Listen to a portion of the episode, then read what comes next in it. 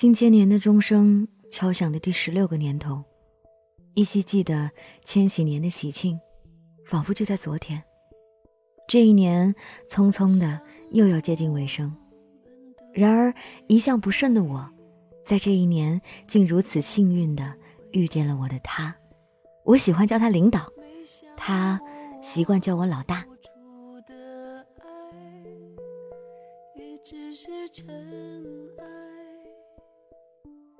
千禧十六年三月十九号，可能老天想起来世界上还有一个我，突发奇想，给了我天大的好运。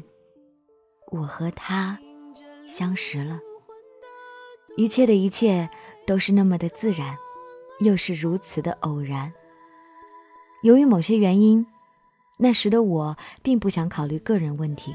之前有些亲友为了我解除单身而用心奔走。然而，就像冥冥中自有天意一样，我一个都没见，一直等到他。说说第一印象吧。第一次聊天，他总爱称我为先生。先生，请做个自我介绍吧。我玩心大，得知他是英语专业毕业的，我就用蹩脚的英文做了自我介绍。现在回想起来，感觉真的很值得回味。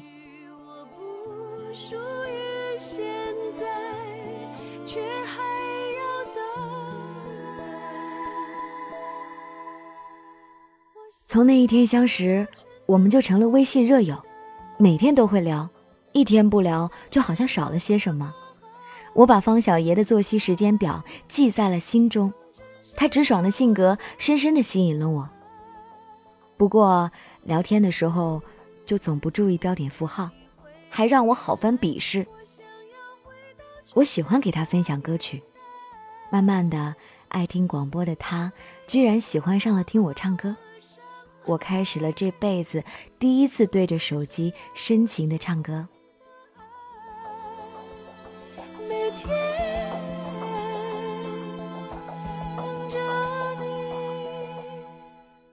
方小爷下班没？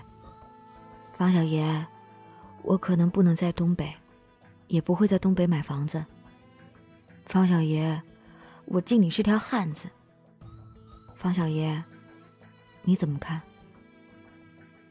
记得方小爷第一次为我流泪，居然是因为我误删了我们的聊天记录，因此我还被罚抄写聊天记录，大量的截图，这还是方小爷心疼为我省略了好多，但我还是没写。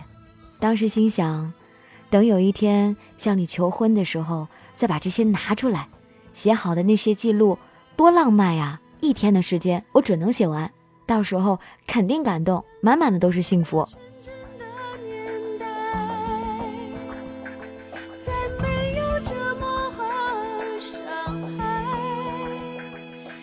就像会长大的幸福一样，好好爱，一辈子。就在七七小情人节，相识一百多天的我们，终于见面了。第一次见面，他就送了我一件短袖。我好尴尬，怕他也尴尬，我没有拒绝，收下了，并且穿着参加了我师兄的婚礼。记得那天，我们第一次看电影，第一次牵手，第一次逛儿童公园，第一次坐海盗船。后来他就再也不陪我玩海盗船了。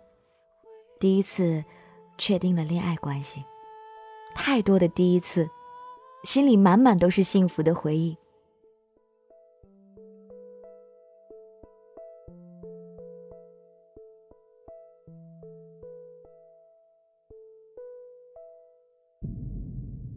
方小爷，你就让我好像发现了新大陆。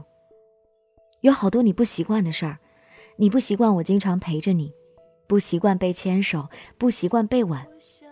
慢慢的，你的这些不习惯都为我而习惯了。慢慢的，我爱上了你，你的率真，个性十足，我真的喜欢你。知道你有胃痛，知道你爱糊弄。我开始担心起你的饮食，虽然你还是不怎么听话，我想就这样呗，一直宠着，在我一穷二白的时候，你决定跟着我。我除了宠着你，再没有什么能给你的了。第一次你被家人批斗，你泣不成声，我好心疼，也不服气。一向被夸的我，第一次被集体否定了，心怒之下，有想过放弃。我们还吵了架，拌了嘴，把你给气哭了。我很后悔的，我也被你的坚持而汗颜，并决心要和你奋斗到底。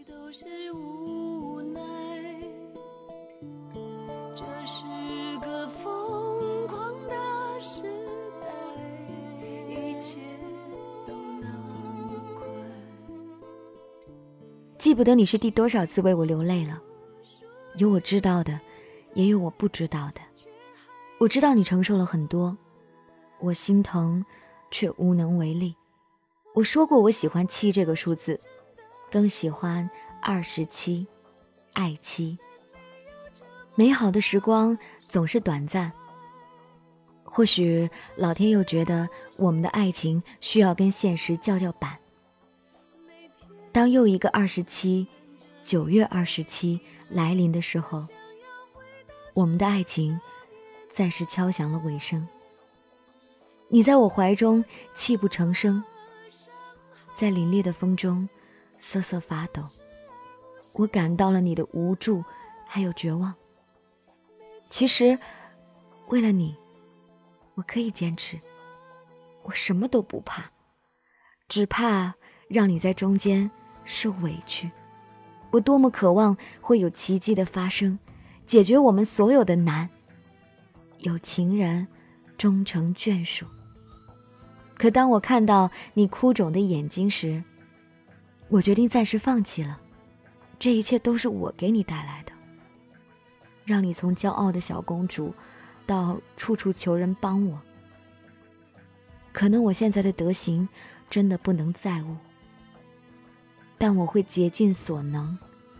如果我解决了这些问题，而你还未嫁，我一定会风风光光的回来娶你，执子之手，与子偕老，让你成为我一生的领导。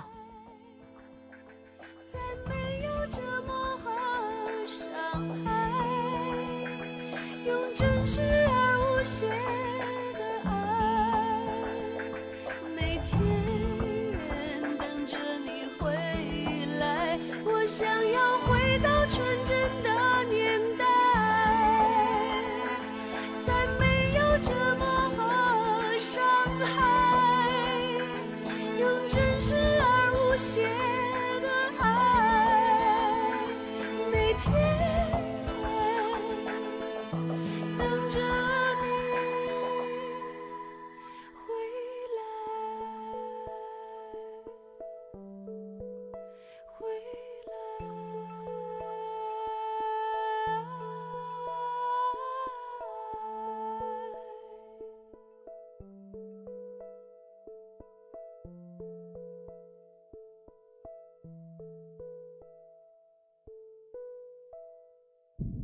我多希望这个故事的结尾是两个人相伴着走在一起。我讲了很多个凡人故事，好多的故事其实是有后续的。有一些听众说，呃，我在你们的节目里播出了故事，我就拿给他听，他也怀念起当时我们的过往。后来我们又复合了，或者说有一些人说听到了这些故事，后来那个人终于知道在我的心中他有多重要了，然后。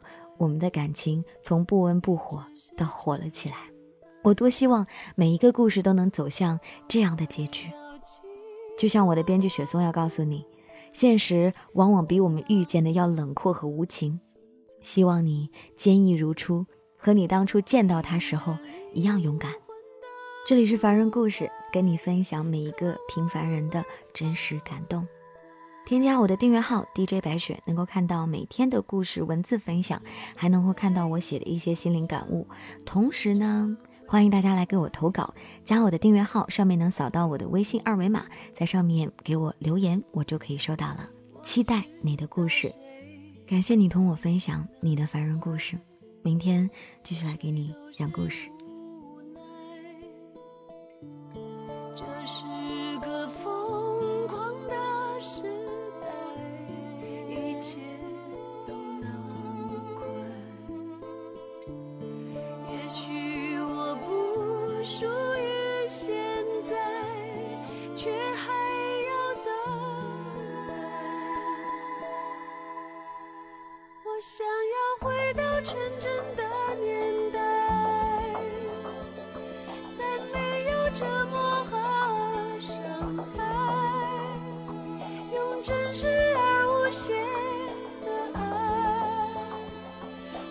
天等着你回来，我想要回到纯真的年代，再没有折磨和伤害。